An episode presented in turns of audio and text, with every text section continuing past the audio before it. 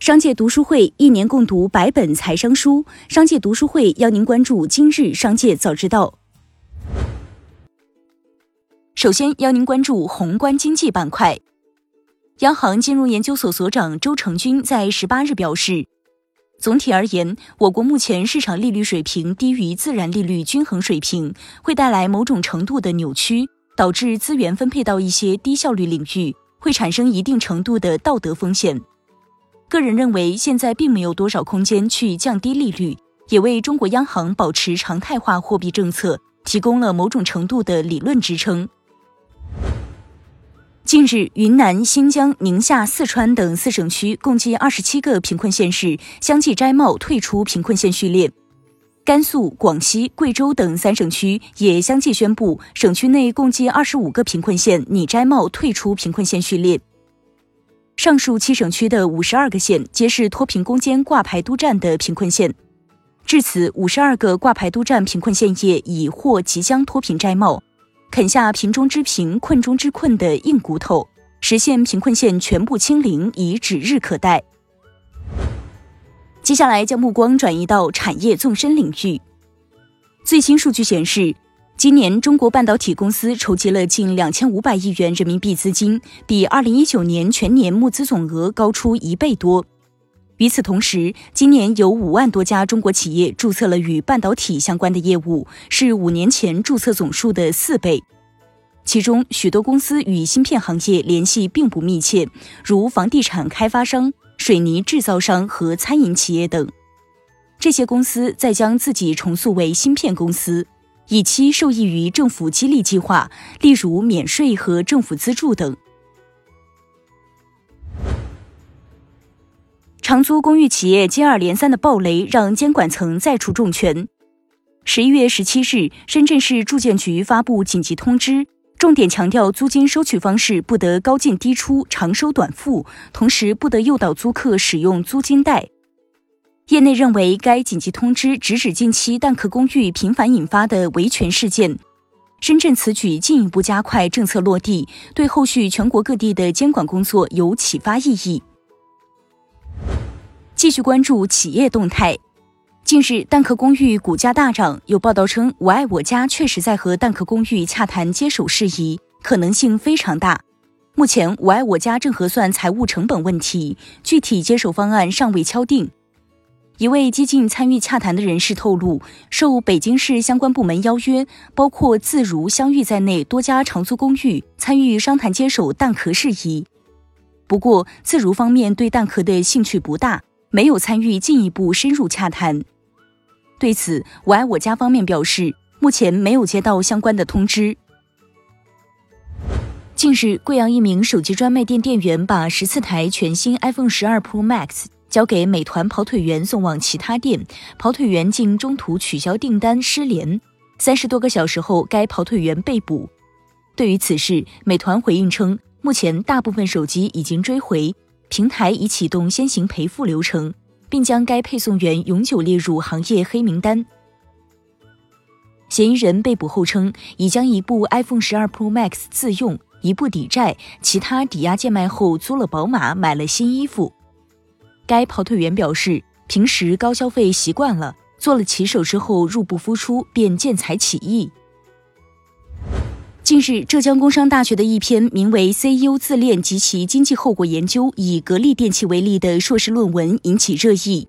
论文选取格力电器作为研究对象，探究董明珠自恋人格的形成过程和环境。文章称，董明珠倾向采取冒险决策和固执己见的自恋人格表现。导致格力电器多元化失败，使得格力电器至今未找到新的增长点。文章称，对于处于导入期或者成长期的企业，CEO 自恋可能利大于弊；而对于处于成熟期或者衰退期的企业而言，CEO 自恋可能弊大于利。华为投资控股有限公司发布关于整体出售荣耀业务资产的自愿性信息披露公告称。决定整体出售荣耀业务资产，收购方为深圳市智信新信息技术有限公司。上述业务资产出售事宜符合公司内部有权决策机构决议流程，不会造成公司合并净资产的减少，对公司偿债能力无重大不利影响。国家市场监管总局文件显示，广汽新能源汽车公司已于十一月十六日更名为广汽埃安新能源汽车公司。广汽集团内部人士确认，广州车展将正式宣布埃安品牌。此前，业内有广汽新能源将在科创板 IPO 的消息传出，对此，广汽新能源高层表示，目前只做了相关研究，还未上升到具体执行阶段。在未来汽车二零二零年 Q 三财报电话会议上，未来汽车创始人李斌在回应与特斯拉的竞争时表示，特斯拉在国内的第一次降价对未来的订单有一定影响，但是之后以及最近的降价都对我们没有什么影响。这个市场足够大。李斌说，他们更主要的竞争对手应该是油车。对于近日华晨集团深陷债务危机一事，宝马中国方面回应称。华晨宝马汽车有限公司和华晨集团是独立的法人实体，当前的问题仅是华晨集团的事，我们合资企业华晨宝马汽车公司的运营不受影响。对于滴滴是否会用无人飞机送菜上门的问题，滴滴总裁柳青日前给出了肯定的答案。柳青表示，目前滴滴推出的无人驾驶出租车用户反响不错，无人飞机送菜将会是疫情期间很好的解决方案。不过，要在商业方面变得可行，真正让更多人使用，还需要一定时间。苹果推出针对小型企业和独立开发者的佣金新政，开发者在苹果 App Store 应用商店年收入低于一百万美元，其佣金将被降至百分之十五，与之前百分之三十佣金相比，降了一半。这项计划将于二零二一年一月一日正式启动。最后，一起关注国际视野。软银 CEO 孙正义在周二 DealBook 会议上表示，软银近期出售了约八百亿美元的资产。孙正义称，在未来两三个月内，任何灾难都可能发生，软银只是在最坏的情况下为公司提供流动性。